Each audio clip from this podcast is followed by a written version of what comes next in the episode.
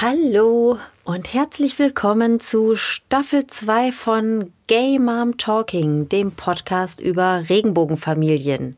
Ja, da bin ich wieder. Aus einer, wie ich finde, viel zu langen kreativen Winterpause bin ich jetzt zurück mit neuen Episoden, mit neuen spannenden Gästen und natürlich mit euch. Ihr seid auch wieder dabei, was ich total fantastisch finde. Schön, dass ihr wieder eingeschaltet habt.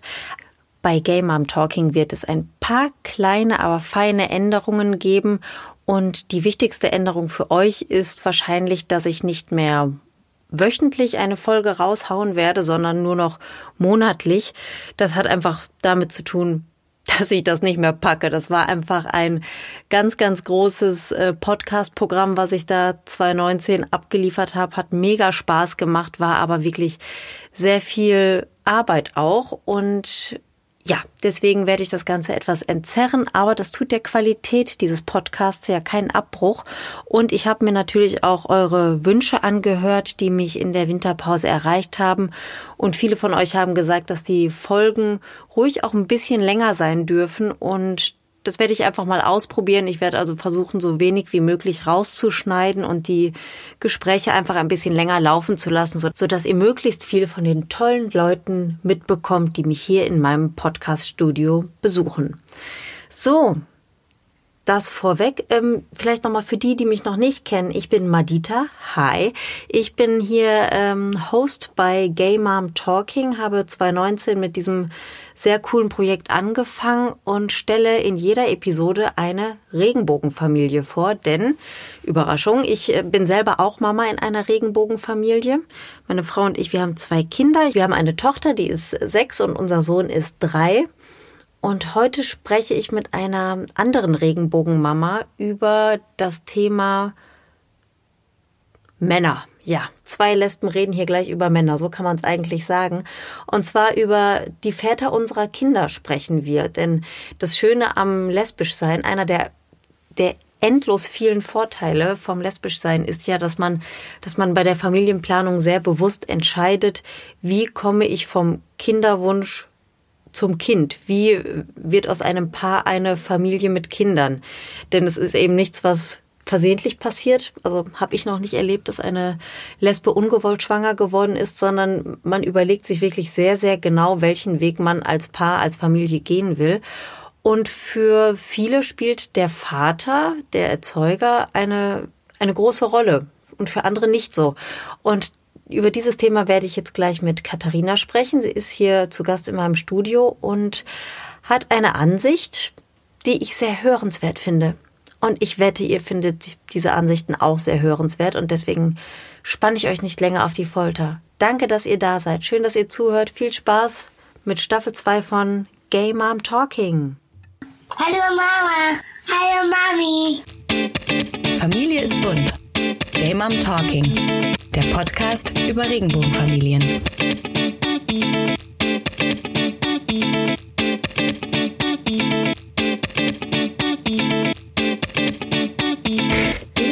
Herzlich willkommen zu einer neuen Episode von Gay Mom Talking, dem Podcast über Regenbogenfamilien.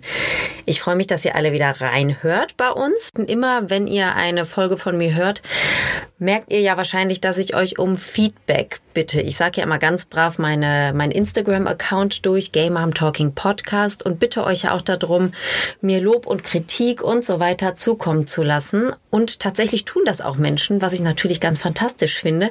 Und eine Frau hat es getan, hat, äh, hat mir gesagt, welcher Aspekt bisher in den Episoden etwas gefehlt hat. Und sie hat nicht damit gerechnet, dass ich sie dann einfach in die nächste Episode einlade.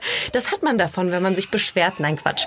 Nein, ich, ähm, ich habe jetzt hier eine Frau bei mir in der Abstellkammer in meinem kleinen Podcast-Studio, die ähm, sich Gedanken darüber macht, wie sieht's eigentlich mit den Männern aus. Hallo Katharina. Hallo Marita. Hi.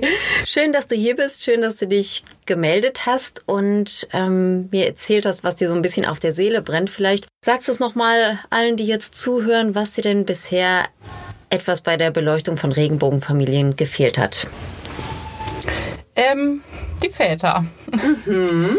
Also, ähm, naja, sie sind ja in der Regel äh, in dem Konstrukt die Erzeuger. Ähm, auch vollkommen in Ordnung, ist bei uns ja auch nicht anders. Ähm, trotzdem sind sie ja oder bleiben immer ein Teil ähm, der Kinder, die dann zur Welt kommen. Und äh, ja, das finde ich ähm, ist wichtig, darauf auch mal ein Augenmerk zu legen. Mhm. Du hast jetzt gerade schon gesagt, bei euch ist es auch so, also du selber lebst auch in einer Regenbogenfamilie. Jetzt muss ich kurz überlegen, du bist Mama, glaube ich, ne? Und deine Frau ist Mami. Nein. Ist es so? Ah, voll daneben, sorry. Okay, du bist also Mami in einer Regenbogenfamilie. Ihr habt einen gemeinsamen Sohn ähm, und der Vater hat auch eine, eine gewisse Rolle bei euch, oder? Genau. Also wir haben uns von Anfang an dafür entschieden, äh, im Freundeskreis zu schauen. Mhm. Ähm, das war eine sehr lustige, ich erzähle das ganz kurz, eine sehr lustige. Du kannst es auch ger gerne sehr lang erzählen. Eine, eine, eine lustige Geschichte, dass äh, für mich zu dem Zeitpunkt eigentlich noch gar nicht Thema war, dass wir jetzt demnächst ein Kind bekommen könnten, sondern äh, für mich hätte das Anfang 20 wäre das schon möglich gewesen, so gefühlt, mhm. aber ähm, das konnte auch noch warten. Meine Frau ähm, war dann äh, die sechseinhalb Jahre älter und war wahrscheinlich so rein ähm, ähm, von der tickenden Uhr her schon ein Stückchen weiter, mhm. obwohl klar war, dass ich das Kind bekommen werde, zu dem Zeitpunkt schon. Und dann ähm, kam sie so im Spaß eigentlich darauf, dass von ihrer besten Freundin, der damalige Freund, die ähm, damals schon lange zusammen waren und auch beide schon Kinder aus erster Ehe hatten, also ne, Ende 40 äh, waren zu dem Zeitpunkt, ähm, dass äh, der Papa eben, also der Mann von ihr oder Freund, doch ein, ähm, ein, auch ein guter Papa sein könnte, eventuell.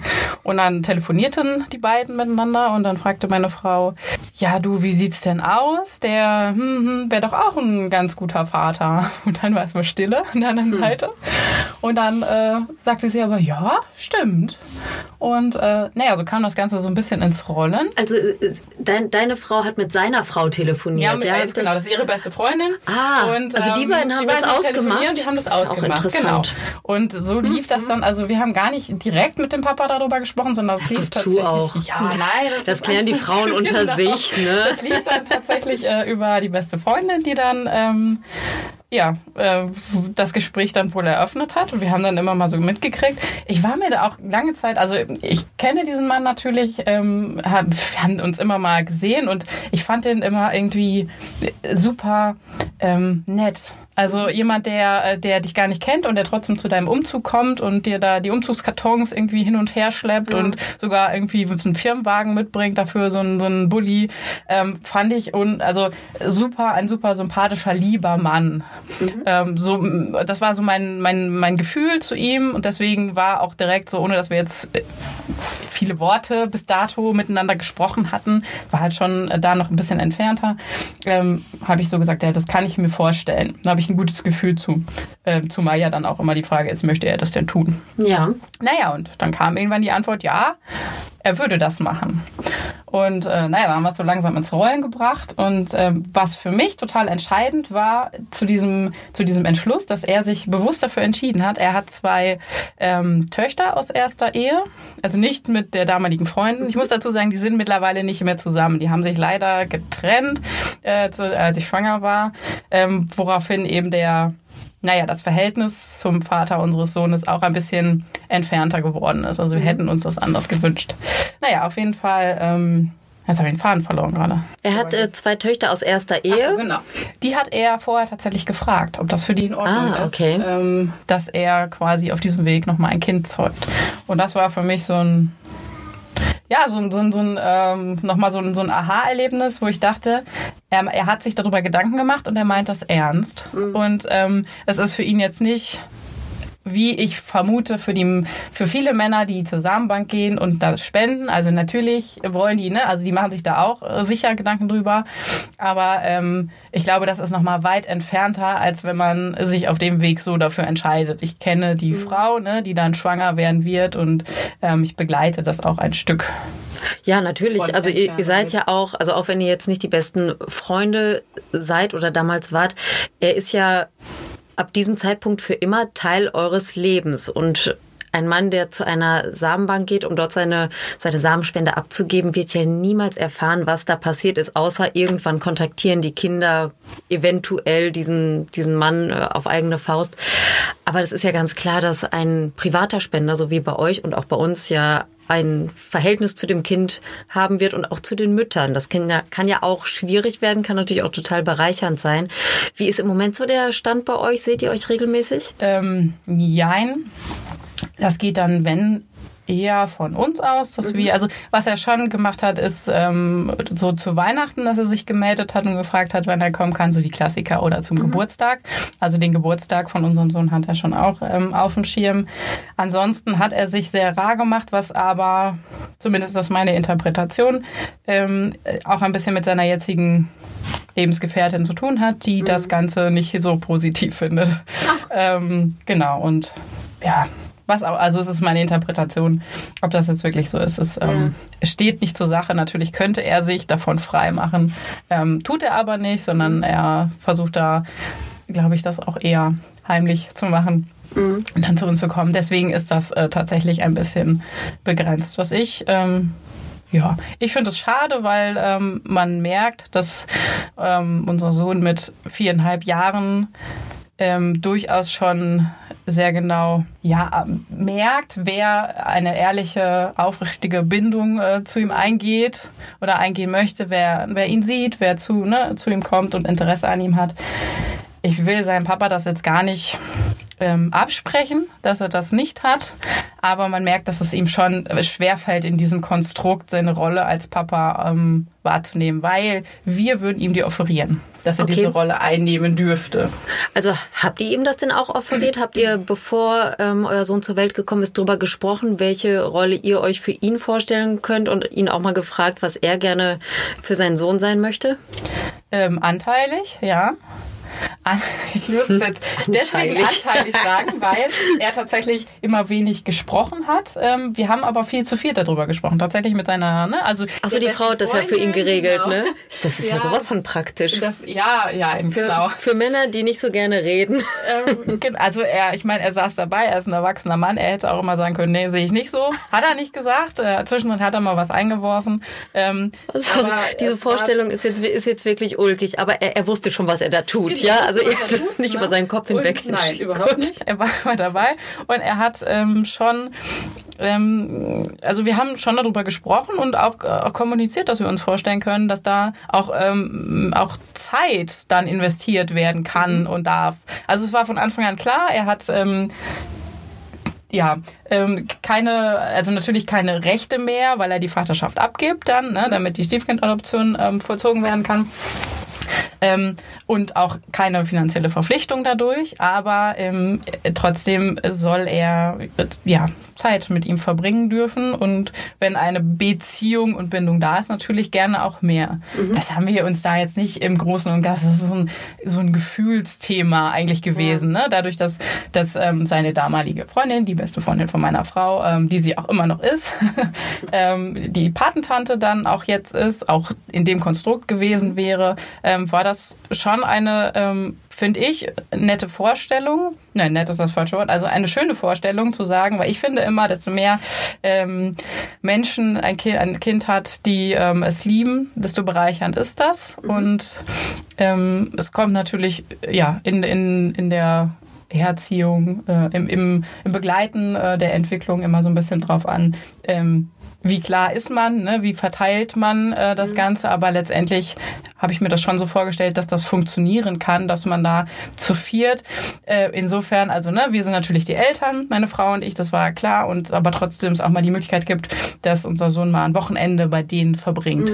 Ja. Wir wohnen ein bisschen weiter weg. Ja. Deswegen, ne? aber natürlich nur, wenn Bindung da ist. Das war für Klar. mich immer ganz wichtig. Ähm, egal, Rechte, Pflichten, sonst wie. Ähm, ähm, Sorgerecht, ja, nein, egal. Ähm, ein Kind sollte nur da wirklich auch Zeit verbringen, ähm, wo es eine Bindung hat, ne? wo es es den Menschen schätzt oder die Menschen, die ähm, mit diesem Kind zusammen sind. Und ähm, wenn das nicht gegeben ist, dann ist es meines Erachtens total egal, ob es der leibliche Vater ist oder äh, keine Ahnung, äh, irgendeine Oma oder sonst nicht, sondern wenn das Kind sich dann äh, da nicht wohlfühlt, dann sollte es die Zeit mit diesem Menschen auch nicht verbringen müssen. Mhm.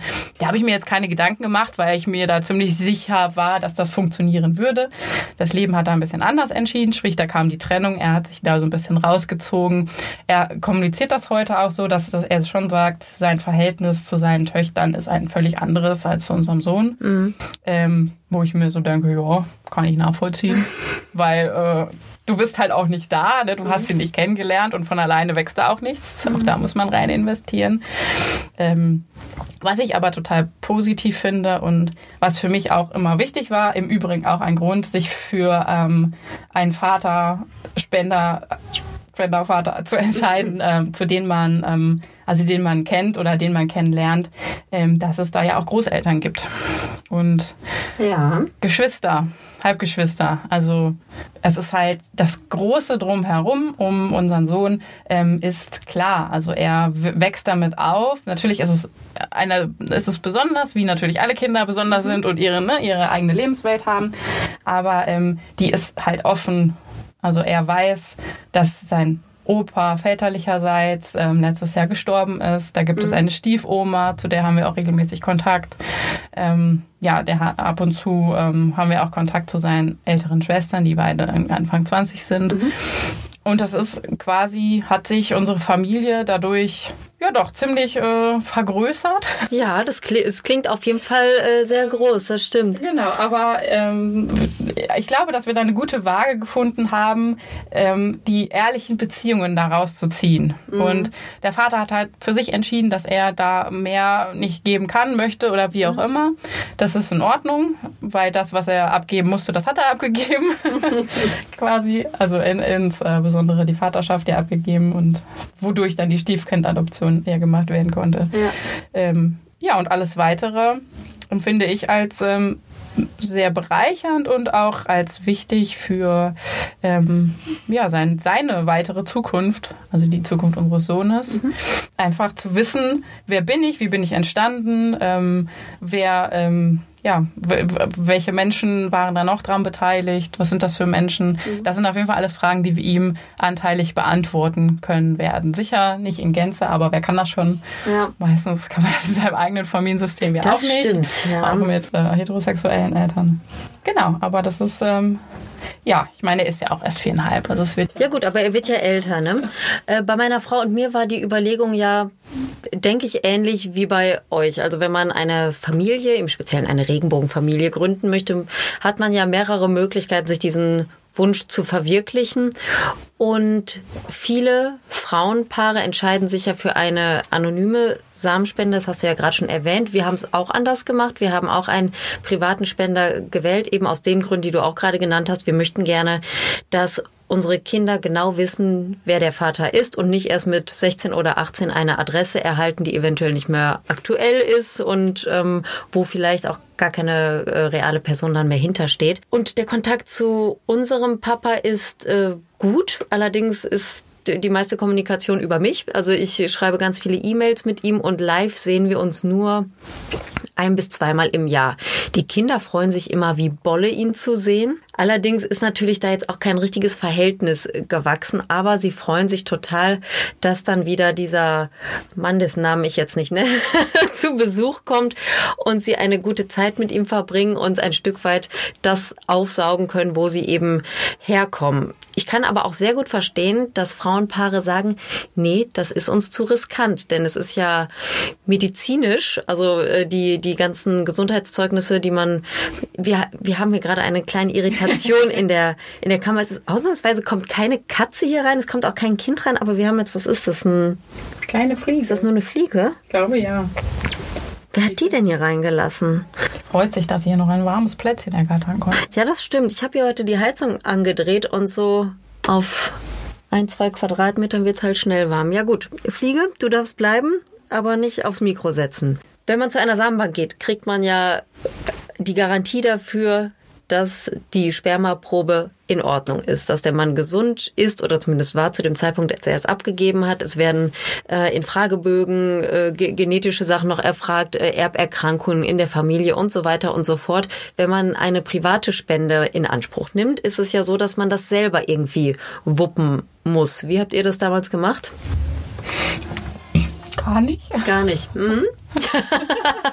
Gar nicht. Ja gut, das habt ihr halt über, über seine Frau geregelt, ne? Der sieht gesund aus, gute Zähne. So wie das vielleicht äh, wie andere Kinder auch entstehen. Mhm. Nein. Ähm, ja, ähm, ich aber, ich, also das ist tatsächlich, also ich kann das nachvollziehen, dass das ein Angstfaktor ist, aber ich glaube, dass man den tatsächlich ja auch äh, ausräumen könnte, auch wenn man jemanden äh, quasi sich privat sucht. Mhm. Ähm, da habe ich auch ein, ein Beispiel für ähm, von Freundinnen, die das so gemacht haben und ähm, also das funktioniert, ne? Auch da kann man dann die entsprechenden Daten ja bekommen. Auch das finde ich ist wieder eine, eine Art, ähm, wie tritt man mit den Menschen äh, in Kommunikation mhm. und ähm, wie braucht man das an. Ne? Wie, also letztendlich, also ich, gut, ich bin auch nicht den Weg gegangen, mir jemand äh, Fremdes zu suchen. Ich weiß mhm. nicht, wie ich da reagiert hätte ne? oder ob mir das da wichtig gewesen wäre. Mir war es bei ähm, dem Vater unseres Sohnes tatsächlich nicht so wichtig, weil ich, ähm, ich ihn gesehen habe und ja, natürlich kann da, hätte da was sein können, aber ähm, letztendlich ist das ja was, was nie auszuschließen ist. Und ich finde, ähm, ja, man kann so ein paar Parameter, kann man natürlich äh, ausschließen lassen dann über ein Gesundheitszeugnis. Aber es gibt so viele Dinge, die trotzdem mit vererbt werden können, ähm, wo man einfach die ich tatsächlich ähm, schwieriger finde äh, im Nachgang.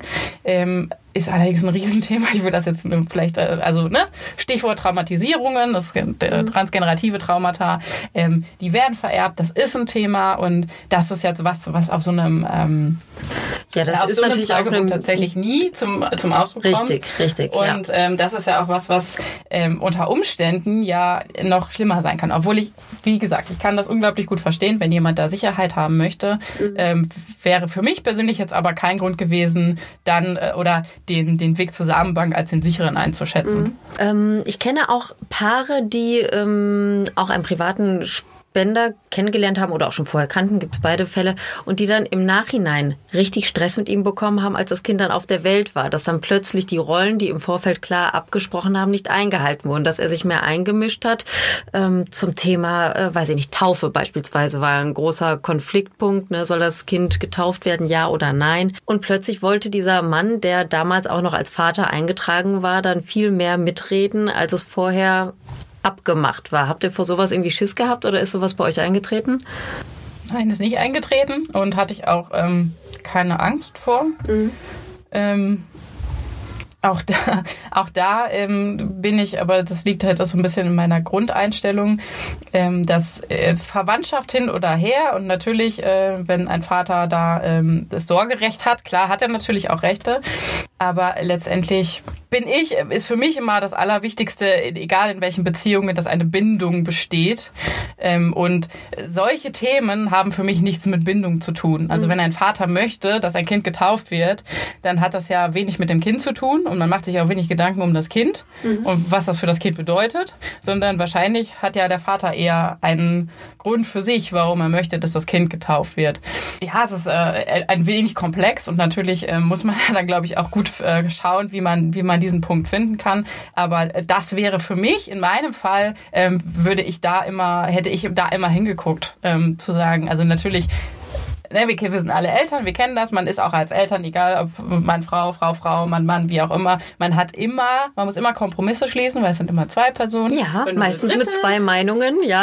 Genau. Wenn noch eine dritte dazu kommt, äh, klar, da kommt noch eine dritte dazu, aber letztendlich soll es ja immer um das Wohl des Kindes gehen.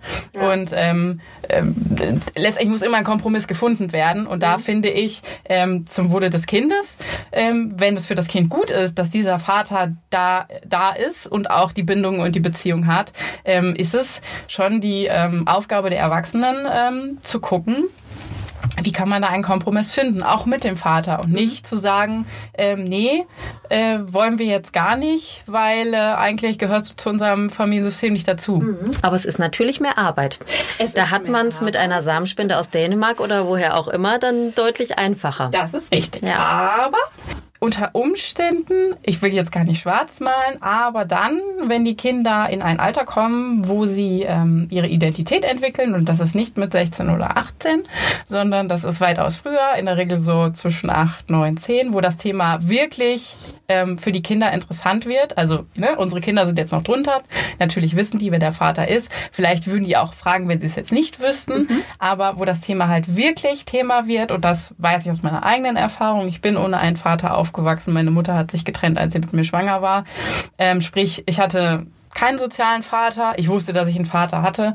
Ähm, meine Mutter hat mir auch immer alle Fragen dazu beantwortet und ich wollte den sehen mit mhm. Zehn. Mhm. Das war mir wirklich wichtig, um einmal das war. Ich erinnere mich da noch gut dran und es war danach auch gegessen, aber ich wollte den sehen und ich kenne halt einfach aus meiner beruflichen Praxis ähm, sehe ich schon die Fälle, wie wichtig gerade das Thema ähm, Identitätsentwicklung so Ende Grundschulalter ist eine wichtige Zeit. Ich quatsch dir mal kurz dazwischen. Ihr habt es wahrscheinlich schon längst gemerkt, Katharina ist nicht nur Mama, sie ist auch Pädagogin. Ne? Das merkt man schon an der Art, wie hier äh, mit, äh, mit Fachbegriffen hantiert wird. Aber ich komme ich komm noch gut mit. Also okay. okay. Nein, alles gut, alles gut. Ja, du kennst es aus deiner beruflichen Praxis? Ja, genau. Dass das Thema Identitätsentwicklung irgendwie tatsächlich, und da will ich jetzt gar nicht, also das Regenbogenfamilie hin oder her, also auch in normalen Familien, ähm, wird das tatsächlich manchmal unterschätzt, was das für die Kinder bedeutet. Mhm. Und ähm, da habe ich natürlich jetzt einen, die Möglichkeit, da schon vorwegzuschauen, das schon so mitzukriegen. Aber letztendlich, ähm, ne, wir setzen Menschen, kleine Menschen in die Welt. Die sind nicht unser Eigentum, sondern die, die gehören sich selber. Mhm. Und wir als Eltern haben die Aufgabe, sie auf ihrem Lebensweg zu begleiten. Und dazu gehört eben auch, sie ähm, in ihrer Identitätsentwicklung zu begleiten. Und dazu gehört natürlich auch zu wissen, wer bin ich, wo komme ich her? Und dass mhm. ich von zwei Frauen nicht gezeugt werden konnte, das ähm, werden die dann schon wissen. Ja, das äh, denke ich macht auch kein Frauenpaar dem Nein, Kind genau. vor.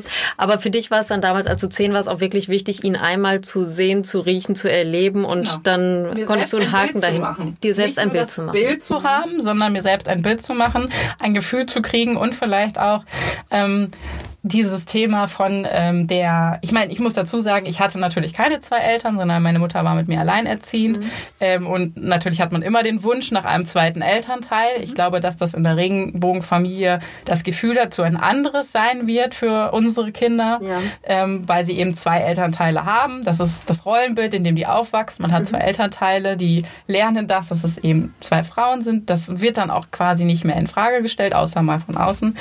Ähm, aber trotzdem ähm, einfach für sich das mal klar zu haben. Wer ist das denn? Was ist das denn für ein Mensch? Und ich ich vermute, dass ich mich auch so ein bisschen ähm, das mal ab, also mal erleben wollte. Ähm, will der denn wirklich nichts von mir wissen? Ah, okay. Oder ist da, ist da, sind da, ne, gibt es da andere Gründe, mhm. warum der nicht da ist? Mhm.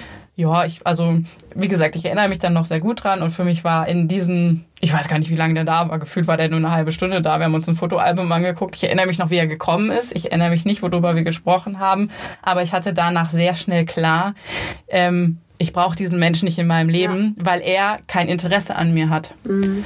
Und ähm, naja, letztendlich ist das ja die, die Erfahrung, die die Kinder in den Regenbogenfamilien ja quasi von vornherein machen. Also die wachsen ja mit dem Gedanken auf, es war ein Spender. Also das irgendwie wird das ja wahrscheinlich auch ähm, kommuniziert. Mhm. Ich, ne, wie gesagt. Also bei einer anonymen Spende genau. meinst du jetzt? Mhm. Ähm, und trotzdem äh, stellt sich ja für dieses Kind irgendwann äh, auch die Frage, wieso denn? Also, ne, wie, mhm. wie kam es dazu? Gibt es vielleicht noch Geschwister? Äh, ne, wie viele Kinder hat ähm, dieser Mann gezeugt? Das ist natürlich jetzt nicht Hauptthema, wenn die so zehn sind. Da haben die da noch nicht so die Ahnung von. Ähm, aber letztendlich einfach für sich klar zu haben, wo komme ich her und ähm, wo, wo möchte ich hin? Also, ne, wer bin ich? Was für eine Person ähm, werde ich mal? Ähm, ist tatsächlich wichtig und ähm, ja, meine Auffassung ist schon so ein bisschen, dass das eine Verantwortung ist, die die Eltern von vornherein haben, egal Regenbogenfamilie oder nicht. Und ich finde, es ist eine Ressource, wenn man ähm, sagt, man macht ein, also es ist eine bewusste Elternschaft, die man eingeht. Geht ja nicht anders, weil passiert ja nicht einfach so. Es ist eine bewusste Elternschaft. Nein, okay. genau. Und ähm, in dieser bewussten Elternschaft, ähm, finde ich, sollte es zumindest dazugehören, ähm, das mal innerlich zu beleuchten. Dieses Thema von natürlich die Ängste, die mitschwingen, was ist, wenn der Vater sich einmischt, ne, das oder es ist, äh, ne, ich kann das nicht im Vorhinein kontrollieren. Alles total in Ordnung. Ich glaube, das sind alles Ängste, die darf man haben. Ähm, aber ich finde, man, äh, wenn man sich bewusst dafür entscheidet, dann kann man diese Ängste auch mal zur Seite schieben und sich mal versuchen, da rein zu versetzen. Was bedeutet das denn für diesen Menschen, den ich in die Welt setze, Mhm. wenn er mal in dem Alter ist, wo er noch nicht alles versteht? Und das versteht man Ende des Grundschulalters noch nicht. Man Mhm. hat schon ein gewisses Verständnis, aber eben noch nicht alles. Und dann ähm, haben alle um ihn oder viele drumherum, die haben Väter und man selber hat einen Vater von einer Samenbank. Ich will das gar nicht verteufeln, überhaupt nicht, aber einfach sich da mal so ein bisschen mit auch rein zu versetzen. Weißt du, was ich auch schön finde? Ich, ich weiß gar nicht, wie das bei, bei euch ist, aber unser Vater, also nicht unser Vater, sondern der Vater unserer Kinder, hat mit meiner Tochter sehr große optische Ähnlichkeit. Mit meinem Sohn irgendwie überhaupt nicht, da ist es irgendwie vorbeigegangen.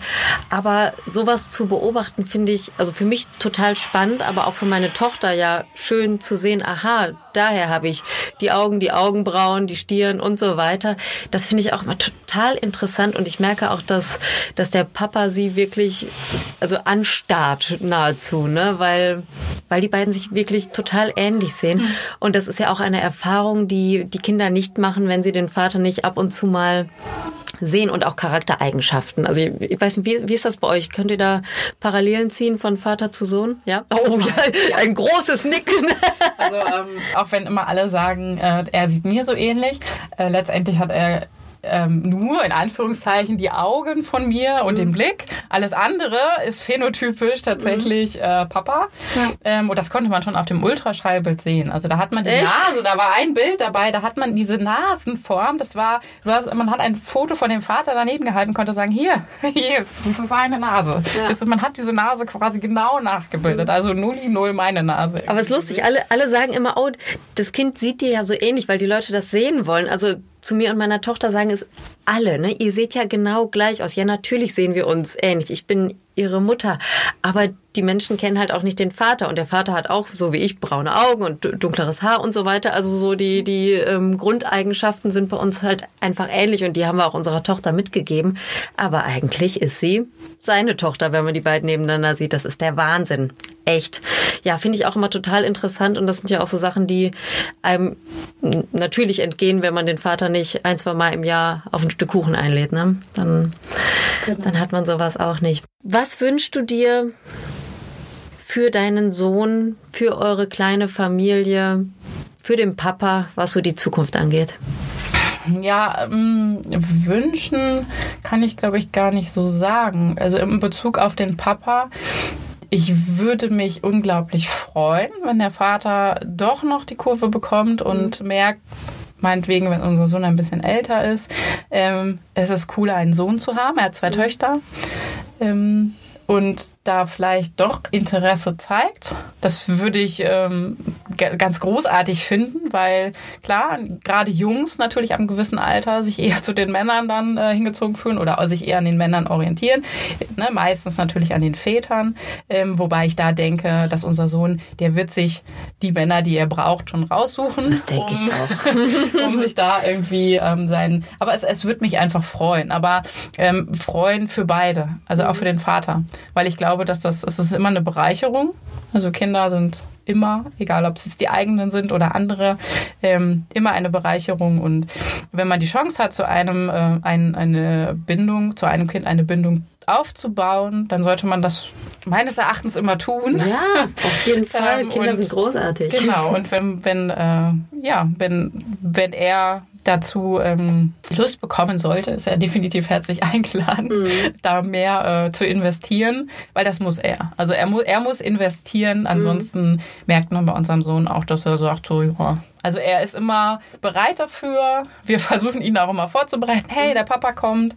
Ähm, dass der Papa heißt, äh, ist übrigens nicht so geplant gewesen. Wir haben ihn nicht Papa genannt, bewusst nicht Papa genannt. Wir hatten immer das ähm, ähm, naja, das, das, das Nickname Fati, das ist irgendwann so, äh, Fati, es ist so, äh, keine Ahnung, war immer eigentlich eher so ein Spaß, gerade als ich schwanger war. Und Der so- Fati. Der Fati. Das habe ich aber lange nicht mehr gehört. das war irgendwie, Ich glaube, beim Immenhof habe ich das. Genau. So, nein, wirklich?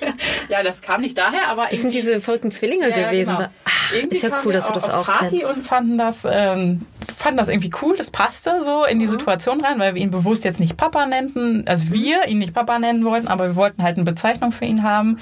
Und ähm, also Mama und Mami hat unser Sohn ganz wunderbar übernommen, so wie wir ihm das vorgegeben haben. Dafür hat er sich entschieden. Äh, mit Fatih konnte er dann nichts anfangen, weil er halt das Papa aus den Büchern kannte. Mhm. Ja. Und so wurde der Papa dann zum Papa. Das haben wir aber auch so gemacht. Also wir haben von Anfang an gesagt, er ist euer Papa. Also me- meine Kinder sprechen ihn mit Vornamen an, weil sie eben diese, er hat diese Papa-Rolle eben nicht. Aber es ist trotzdem wichtig für uns gewesen, dieses Wort zu etablieren, weil eben im Kindergarten und wo auch immer ähm, alle Kinder ja von ihrem Papa reden. Und ich finde es wichtig, dass meine Kinder dann sagen können, ja, ich habe auch einen Papa, der heißt so und so und der hat Schokolade mitgebracht, als er letztes Mal da war, ne? Oder der ist äh, im Skiurlaub gewesen oder was auch immer. Also die, ich glaube, diese Vokabel, die, die sollte man trotzdem mitnehmen. Also ist meine Ansicht jedenfalls. Jetzt fällt mir das gerade ein, wo du gerade sagtest, äh, gerade für Jungs ist es ja wichtig, dass sie sich dann irgendwann an Männern orientieren können. Meine Frauenärztin hat zu mir gesagt, als ich schwanger war, ich noch bevor das Geschlecht bestimmt war, ich wünsche Ihnen ja so sehr, dass Sie ein Mädchen bekommen, denn wie sollen Sie zwei denn einen Sohn großziehen? Da habe ich die Praxis gewechselt. Aber stimmt, sowas ähnliches sagte ähm, meine Frauenärztin auch, wobei sowas perlt an mir dann immer relativ ab, weil ich dann immer so denke, das hat damit gar nichts zu tun, das kriegt man genauso hin. Aber äh, letztendlich finde ich es schon, die Bewusstheit äh, sollte man natürlich schon haben. Also nein, ein Kind braucht keinen Vater, ein Junge braucht keinen Vater, um glücklich zu sein, aber ähm, letztendlich äh, lebt er auch in unserer Gesellschaft und es gibt Rollenbilder und ne, die unsere Kinder werden ja einfach auch in der Schule ähm, andere Familiensysteme oder andere Kinder äh, kennenlernen, die in anderen Familiensystemen groß werden und ähm, also genau, das ist äh, irgendwie finde ich es wichtig, dass da eine gewisse Bewusstheit äh, trotzdem da ist. Ein Vater könnte ja theoretisch auch ein Mann dann irgendwann werden oder Papa, der gar nichts genetisch mit dem Kind zu tun hat, Klar. also eine, eine Ersatzfunktion hat. Ja. Das war im Übrigen ein Gedanke, den ich ähm, mehrfach hatte, als der Papa von unserem Sohn dann ähm, sich ja entschieden hat, sich äh, doch äh, stark zurückzuziehen und eben nicht mehr so viel Anteil zu, ähm, dass ich tatsächlich mal so überlegt habe, was habe ich so für Männer, ähm, wo ich gerne wie so eine Patenschaft äh, initiieren würde. Ja, habe ich bis jetzt ähm, nicht weiter Hast du keinen voran- gefunden? Nein, ich habe es nicht weiter vorangetrieben. Ich habe da schon so ein paar im Kopf. Aber letztendlich, ähm, ja, entscheidet äh, auch dann irgendwo das Leben und, ähm, Und vor auch allem dein unser Sohn. Ja. Genau. Ja. Also man kann ihm die Menschen offerieren, das äh, ne, würde dann wahrscheinlich auch so passieren, aber momentan ist der Opa da weit vorne und das ist auch okay so. Und ich mache mir da auch keine Gedanken, dass das irgendwie, also das will ich jetzt auch gar nicht so irgendwie beschwören, ne? dass Mhm. das, das ist nicht das Thema. Aber natürlich, ne, Jungs, und es werden ja letztendlich vielleicht auch irgendwann äh, Papas werden. Und ähm, wenn dieses Thema Papa natürlich von vornherein irgendwie so outgesourced ist, ist das, finde ich, ein bisschen schade für ja, die, die Menschen, die wir in die Welt gesetzt haben und die vielleicht die zukünftigen Papas sind. Und dies ja, ähm, das sage ich wiederum mit meinem Blick aus meiner beruflichen Praxis vielleicht doch ein bisschen besser machen als der ein oder andere Papa, der sich einfach nicht interessiert, auch in einem ja, ähm, anderen Familienkonzept. Katharina, ich danke dir für dieses Gespräch. Sehr gerne. Und ich glaube, wir gehen jetzt mal wieder raus. Unsere Jungs spielen nämlich ganz süß zusammen Baustelle. Das hat jetzt echt gut geklappt. Ne? Wir saßen jetzt eine Weile hier drin. Mal gucken, ob die noch da sind. Ja, man hört was. Ja, ich habe auch gerade, ich habe auch gerade meine Frau et etwas lauter nicht brüllen hören, aber sie ist auf jeden Fall auch noch da. Gut, dann gehen wir jetzt zu unseren Söhnen und ich sage danke fürs Zuhören. Ich sage danke für das Gespräch und wir hören uns bald wieder. Tschüssi. Vielen Dank fürs Zuhören. Ich freue mich, dass Game Arm Talking jetzt wieder am Start ist mit Staffel 2. Nächsten Monat hören wir uns wieder. Wer bis dahin ein bisschen Sehnsucht nach mir hat oder Lob und Kritik loswerden möchte, bitte immer gerne auf Instagram bei Game Arm Talking Podcast. Bis dann. Ciao.